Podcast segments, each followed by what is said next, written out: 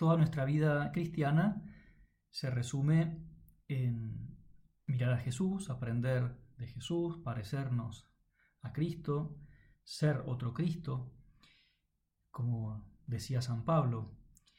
Y, el Señor nos abre una puerta, nos da una pista para comenzar ese camino. La única vez que, que Él, vos Jesús, te pones de ejemplo para nosotros, es cuando nos decís, aprendan de mí que soy manso, que soy paciente y humilde de corazón. Es la condición que, nos pone Jesús para poder emprender ese camino de, aprendizaje, de aprendizaje, y de, incorporar a nuestra vida la vida de Cristo. Y entendemos que, que su vida tiene esa característica fundamental, la de la humildad. Humildad de Jesús en Belén, primero la humildad de Dios de hacerse hombre, es esa kenosis que decía San Pablo, ese hacerse nada. Humildad también en Nazaret, porque siendo quien era, Dios, hecho hombre, pasó oculto como uno más, trabajando en su lugar, sin atribuirse ningún tipo de privilegio, sin reclamar nada especial. Durante su vida pública, la condición de maestro, porque lo era, porque atraía con su ejemplo, con su sabiduría, sus enseñanzas, su condición de maestro le podría haber hecho eh, acreedor con todo tipo de, derechos y, todas las normas que estaban establecidas para los maestros, le podría haber eh, permitido tener privilegios. Por ejemplo, el privilegio de ir siempre delante para que los demás los reconozcan y los discípulos atrás. El privilegio de jamás hacer un trabajo de, esclavos, cosa que Jesús hizo y además no solamente hizo trabajos de esclavo, por ejemplo en la última cena, lavando los pies, sino también muriendo como un esclavo. Él siendo un maestro que podía ser reconocido. En la pasión, por supuesto, esa humildad para aceptar todos los dolores, todas las injusticias y no quejarse y amar. Y en el sagrario, que Dios el Creador, vos, Señor, estés encerrado en una caja y metido dentro de esas especies de pan y de vino es realmente un gesto de humildad que, que nos golpea, que nos interpela también y que nos lleva a pedirte, al arrancar este rato de oración, queremos que nos ayudes con tu gracia, Señor, a vaciarnos de nosotros mismos para llenarnos de vos. Y qué buena es esa exclamación que hizo el primo de Jesús, Juan Bautista, Conviene que Él crezca y yo disminuya. Ayúdanos, Señor, a que realmente en nuestra vida, desde que nos levantamos hasta que nos acostamos, en el trabajo, en los traslados, en los ratos de oración, en el trato con los demás, que crezca tu actitud, que crezca eso que vos harías, Señor, y que disminuya y las consecuencias que tienen mi, real cansancio, que es a veces el egoísmo, que disminuzcan las consecuencias que, las consecuencias que tiene mi, eh, bueno, mi limitación a veces para demostrar eh, mi afecto o mi alegría y que sonría un poco más cuando me cuesta. Don Álvaro, el Beato Álvaro del Portillo, decía en una oportunidad, que seamos humildes. El primer pecado es la soberbia, que es como un velo tendido ante nuestros ojos que nos impide ver a Dios. O mejor dicho, es como un espejo que se interpone. En lugar de ver al Señor que está detrás del espejo, Dios, infinitamente hermoso, grande, bueno, infinitamente Padre, ese espejo refleja nuestra pobre imagen, que es una cosa tan pobre, tan miserable. Y si nos miramos a nosotros mismos, en lugar de contemplar a Dios, permaneceremos siempre en nuestra miseria. Qué buen ejemplo que pone el Beato Álvaro. Eh, la soberbia es como un espejo entre Dios y nosotros. En lugar de ver a Dios, en lugar de ver a, Jesucristo, Dios hecho hombre, a quien eh, miramos para aprender, nos vemos siempre a nosotros mismos.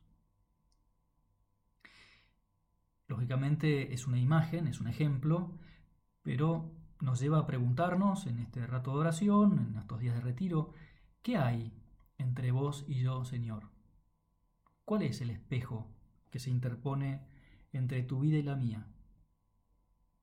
Ayúdame a sacarlo, a eliminarlo, a destruirlo, a romperlo. Lo que sea, aquello que me encierre en mi egoísmo, aquello que me impida avanzar. A veces puede ser el espejo algo tan chiquito como una susceptibilidad. Don Javier, eh, era un tema que a veces insistía con, con frecuencia, el de la susceptibilidad, y comentaba una oportunidad, todos debemos luchar contra un defecto que se nos puede presentar facilísimamente, la susceptibilidad. Pensar, ¿por qué me habrán dicho esto? ¿No confiarán en mí? ¿Por qué me habrán cambiado de sitio?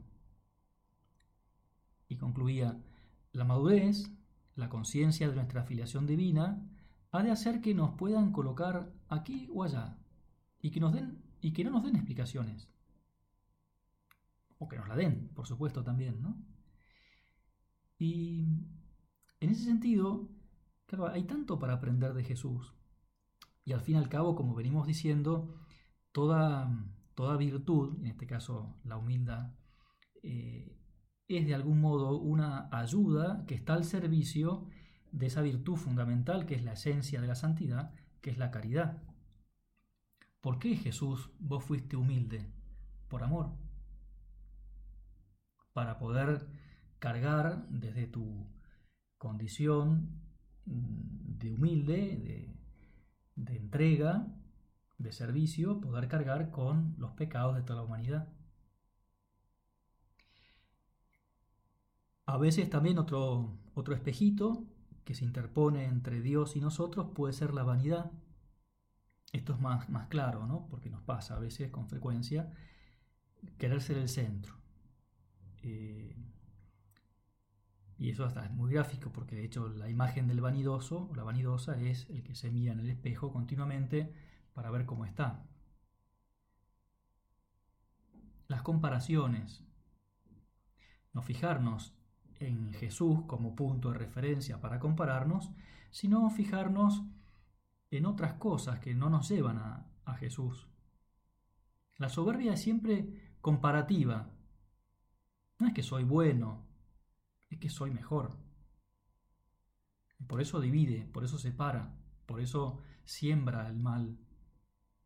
Es como la cizaña la soberbia. De hecho, es también raíz fundamental del pecado. San Pedro, haciendo también un llamado importante a, vivir la virtud de la humildad, decía, Dios resiste a los soberbios y a los humildes le da la gracia. Esta frase que hemos escuchado muchas veces y, también quizás eh, dado de ejemplo en, en, una charla, en un círculo, eh, es muy simple, muy sencilla, y muy profunda a la vez. Es profunda porque, eh, en el fondo, si no hay gracia de Dios, no podemos ser santos. Y es sencilla porque eh, la persona humilde es la que sabe que necesita una ayuda, la que tiende la mano, la que reconoce que se cayó. La persona soberbia es la autosuficiente, la que se cierra en su mundo y dice, yo necesito que nadie me levante, no necesito que Dios me ayude, yo tengo mis capacidades. Y por eso Dios se resiste. No es que se resiste porque no quiera, es que no lo dejan. Y a veces no te dejamos, Señor, que nos ayudes. No es culpa tuya, sino es culpa nuestra. Que nos buscamos más a nosotros porque estamos mirando el espejito y no te buscamos a vos.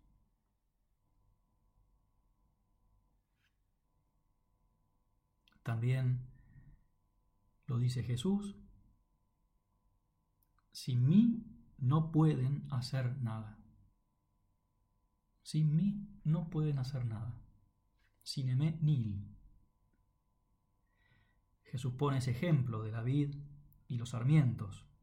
El sarmiento, que somos nosotros, ¿qué es si no está unido a la vid? Nada. una ramita que se va desmenuzando de a poco y sirve para hacer un fuego bastante eh, flojito. Sin mí, nada. La gracia no llega porque ponemos este, todos los medios nosotros. ¿eh? El Papa habla mucho, no es que habla todo el tiempo, pero ha, ha recordado del peligro del neopelagianismo. Pelagio era un hereje contra el cual tuvo que combatir bastante violentamente con sus palabras contundentes y su gran sabiduría San Agustín. Para Pelagio bastaba con el esfuerzo personal, bastaba con las virtudes, bastaba con, con el, lo que yo rezo, lo que yo hago para ganarse el cielo. Y San Agustín le dice, muy bien, portate bien, hace esfuerzos, pero sin la gracia de Dios lo siento, no hay con qué llegar al cielo.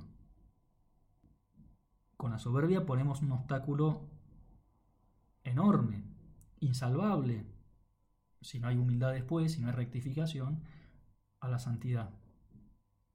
Nuestro Padre nos decía que los tres obstáculos para ser fieles a la vocación son esas tres concupiscencias que, que mencionaba San Juan en su primera carta, la concupiscencia de la carne, la concupiscencia de los ojos y la soberbia de la vida. Y añadía con fuerza que la peor, la, la que se mete más solapadamente conforme pasan los años, es la soberbia.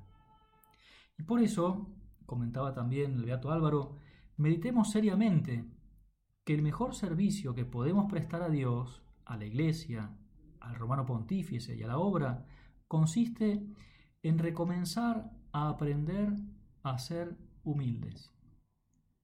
Una frase que, bailando tres verbos, recomenzar, aprender, a ser humildes.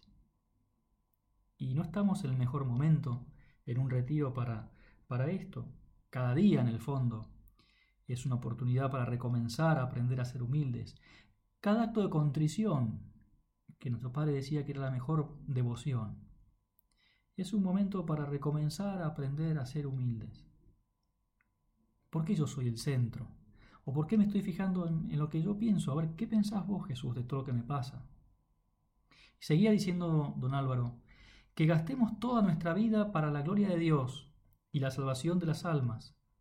Siendo humildes, seremos fieles y la obra caminará os repito, con nuestro Padre firme, compacta y segura, en medio de los oleajes de este mundo. La humildad trae consigo frutos de santidad, frutos también de apostolado. Es fecunda la humildad. Los apóstoles difundieron por todas partes el Evangelio no por sus grandes cualidades humanas, por sus superpoderes, sino porque fueron humildes porque vaciándose de ellos mismos sin perder su propia eh, autoridad, sus propios talentos, sus propias condiciones, sin dejar de ser quienes eran, se llenaron de Dios, del Espíritu Santo. Y el Espíritu Santo pudo actuar en ellos cada vez con más facilidad. Es muy lindo aquello que, que decían muchos autores y que nuestro Padre también hacía eco, de que los hechos apóstoles era como el Evangelio del Espíritu Santo. ¿Por qué es fecunda la, la humildad? También es fecunda porque, decía San Agustín, es la morada de la caridad. O sea, si algo fecundo en nuestra vida, algo que esperamos que realmente fructifique, es la propia santidad y la santidad de muchas personas. Santidad y apostolado. Y la santidad y el apostolado es fundamentalmente el amor a Dios y el amor a los demás. Y la humildad es morada de la caridad. También ponía otro ejemplo San Agustín, es como el cimiento en el cual se construye el edificio de la santidad. Y si querés que tu edificio sea muy grande, que tenga muchos pisos, que tenga capacidad para mucha gente, o poniendo el ejemplo también de, de Jesús, ese árbol grande que aloja en sus ramas a cientos o a miles de pájaros. Bueno, si queremos que el árbol sea grande, que el edificio sea grande, cuanto más grande el edificio, más profundo hay que excavar, más grande tiene que ser la humildad. Dios nos pide también ser levadura en medio de la masa, pero cuesta. Y a veces no queremos ser levadura, porque para ser levadura hay que estar dispuesto a desaparecer. Para alcanzar la santidad, para ser apóstoles, la humildad es fundamental porque se deja ver a Dios, se deja ver a Cristo. Lo que me interesa a mí cuando hago apostolado, cuando me planteo que ser santo de verdad, y estoy renunciando de algún modo a, mi imagen. Estoy renunciando a, lo que yo opino o pienso. No porque no valga mi opinión, sino porque lo, que yo quiero pensar y, hacer notar con fuerza y que se vea en mi vida, y es el amor de Dios y el amor a los demás. No implica la humildad un vaciarse totalmente hasta el punto de desaparecer uno mismo, de renunciar a mis opiniones, ser una especie de autómata, que no puedo ni opinar, que no puedo eh, ser nada, ¿no? No puedo elegir ropa, no puedo elegir una comida, por supuesto que sí, pero voy a intentar encauzar todo para el bien de las almas, para lo que Dios quiera. La humildad es la verdad, nos hace situarnos en el lugar que nos corresponde respecto a Dios y respecto a los demás. Y es verdad que somos poca cosa, tenemos defectos, pero también es verdad que valemos toda la sangre de Cristo. También es verdad que fuimos llamados por Cristo para hacer una gran labor en la obra. También es verdad que tenemos talentos, que tenemos cualidades, que tenemos capacidad de influir por, por el trabajo, por esas cualidades, por esas capacidades adquiridas a base de estudio y de esfuerzo, tenemos capacidad de influir en el ambiente y ser apóstoles. Un día, en 1968, en Roma, una italiana universitaria le preguntó a, a San José María, Padre, ¿Cómo se puede conciliar la humildad con el aplomo y con el complejo de superioridad que un cristiano necesita para remover el mundo? Una muy buena pregunta porque uno dice, al fin y al cabo, entonces estoy haciendo el retiro, eh, lo he escuchado mil veces, conviene que él crezca, que yo disminuya, no soy nada, no puedo nada, no valgo nada. Pero bueno, tampoco quiero desaparecer del mapa, yo quiero tener mi proyecto, quiero tener Mm, es, lógico, es razonable, es justo que yo tenga mi, proyecto laboral, mi proyecto de vida, que yo tenga un ideal humano también, eh, destacar en alguna profesión, influir en la sociedad. ¿Cómo, cómo se conjuga esa, esas dos realidades? Entonces le respondió San José María, mira, hija mía, yo tengo tres doctorados y soy viejo. Luego algo tengo que saber. Pero cuando me presento delante de Dios, reconozco que soy un borriquillo. Frente a Dios, no sé nada, no valgo nada, no puedo nada. Él, en cambio, es sabiduría, potencia suma. Y es mi Padre. Sin Él, tengo un gran complejo de inferioridad. Pero con Él, con su ayuda, lo puedo todo. Soy hijo suyo y tengo su sabiduría y su poder. Y digo con San Pablo, omnia possum y neo qui me confortat. Todo lo puedo en aquel que me da fuerzas. Tengo este complejo de superioridad para servir, para servir a los demás sin que se note, sin hacer sentir este servicio, este trabajo, y por amor de Dios. El complejo de superioridad es una manifestación clara, clarísima, de humildad. Sin Dios no puedo hacer nada. Con Él puedo todo lo que es bello, luminoso, grande. Qué buena respuesta de un santo.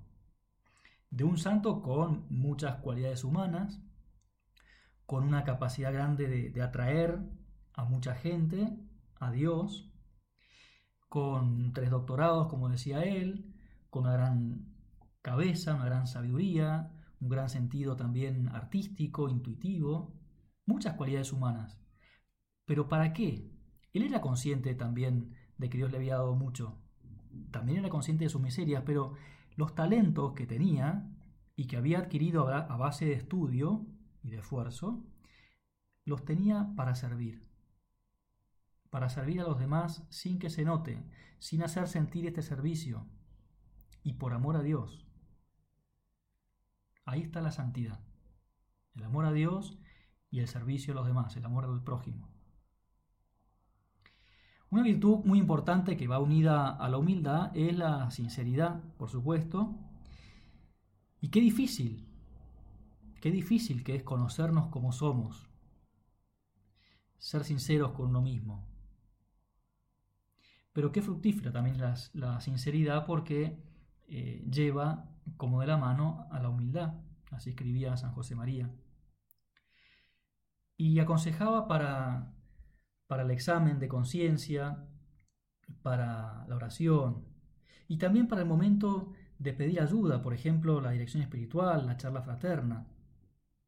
Decía, escribía nuestro padre en surco, ten sinceridad salvaje en el examen de conciencia, es decir, valentía, la misma con la que te miras en el espejo, para saber dónde te has herido o dónde te has manchado o dónde están tus defectos que has de eliminar. Sinceridad. Si miramos ese espejito que se interpone entre Dios y nosotros, reírnos y decir qué desastre soy, romper el espejo, acudir a la gracia, acudir a la confesión, hablar, pedir ayuda y rápidamente que vemos en vez de nuestra imagen en el espejo tan pobre vemos a Jesús. También la humildad lleva directamente al servicio, a la, ayuda a los demás, al pensar en los demás, a la fraternidad, a la generosidad. Escribía el gato Álvaro, la humildad se manifiesta en el convencimiento profundo y sincero de que no somos mejores que los demás. Y al mismo tiempo, en la certeza firme de que hemos sido convocados específicamente por Dios para servirle en medio de las distintas situaciones de cada momento y traerle muchas almas. Nos ubica la humildad. ¿Quién soy yo de cara a los demás? ¿Me creo superior? Estoy para servir, estoy para ayudar, estoy para atraer a las almas. También la humildad nos lleva a comprender a comprender los defectos ajenos porque también nosotros los tenemos. Qué bueno es pedir esta virtud con constancia, con perseverancia, sabiendo que la necesitamos mucho. Tener esa actitud del publicano de la parábola que también vos Jesús nos, nos has contado o has contado para que nos quede muy claro. Dos hombres subieron al templo para orar. Uno era fariseo, el otro era publicano. El fariseo quedándose de pie oraba para sus adentros, oh Dios, Te doy gracias porque no soy como los demás hombres, ladrones, injustos, adúlteros, ni como ese publicano. Es como un estereotipo de, soberbio, ¿no? En cambio, el publicano estaba atrás, no se atrevía ni siquiera a levantar la mirada al cielo, y se golpeaba el pecho en actos así de contrición, diciendo, Oh Dios, ten compasión de mí, que soy un pecador. Os digo, les digo, que éste bajó justificado a su casa, y aquel no. Porque todo el que se ensalza será humillado, y el que se humilla será ensalzado. Siempre me gusta eh, sugerir, no siempre porque uno quizás puede cansar repitiendo siempre lo mismo, pero esas letanías de la humildad que escribió aquel cardenal Merry del Val, que las rezaba todos los días después de la misa, son prácticas, son sencillas y exigentes también, pero son un reflejo de actitudes que a veces nos van ocurriendo, surgiendo en la vida. Y le decía a Jesús, y te decimos también con, con estas palabras nosotros lo mismo, Jesús, manso y humilde de corazón, óyeme. Y repetía después, del deseo de ser lisonjeado, líbrame, Jesús. Del deseo de ser alabado, líbrame, Jesús. Del deseo de ser honrado, del deseo de ser aplaudido, como nos gusta que nos aplaudan, ¿no? Del deseo de ser preferido a otros, del deseo de ser consultado, líbrame Jesús, del deseo de ser aceptado. Y ahora pasa al temor, del temor a ser humillado. El Papa decía en alguna ocasión que se aprende a ser humilde cuando uno se humilla de verdad, uno recibe una humillación. Del temor de ser despreciado, líbrame Jesús. Del temor de ser reprendido, del temor de ser calumniado, que es muy fuerte, del temor de ser olvidado, líbrame Jesús, del temor de ser puesto en ridículo, líbrame Jesús, del temor de ser injuriado. Y después ya iba diciendo, que otros sean más amados que yo, Jesús dame la gracia de desearlo, que otros sean más estimados que yo, que otros crezcan en la opinión del mundo y yo me eclipse, que otros sean alabados y de mí no se haga caso, que otros sean empleados en cargos y a mí se me juzgue inútil, que otros sean preferidos a mí en todo. Y lo último que decía, que es muy lindo, que los demás sean más santos que yo, con tal de que yo sea todo lo santo que vos que, quiera, Señor, que yo pueda. La Virgen María supo olvidarse de sí misma. En la Anunciación, en la Pasión, en la Iglesia naciente, se somete a San José, a San Juan, a los demás. Nuestra Madre, la humilde, eh, nos va a ayudar siempre a volar muy alto y a abandonarnos en los brazos de Dios, que son los mejores, y a ser felices y santos de verdad.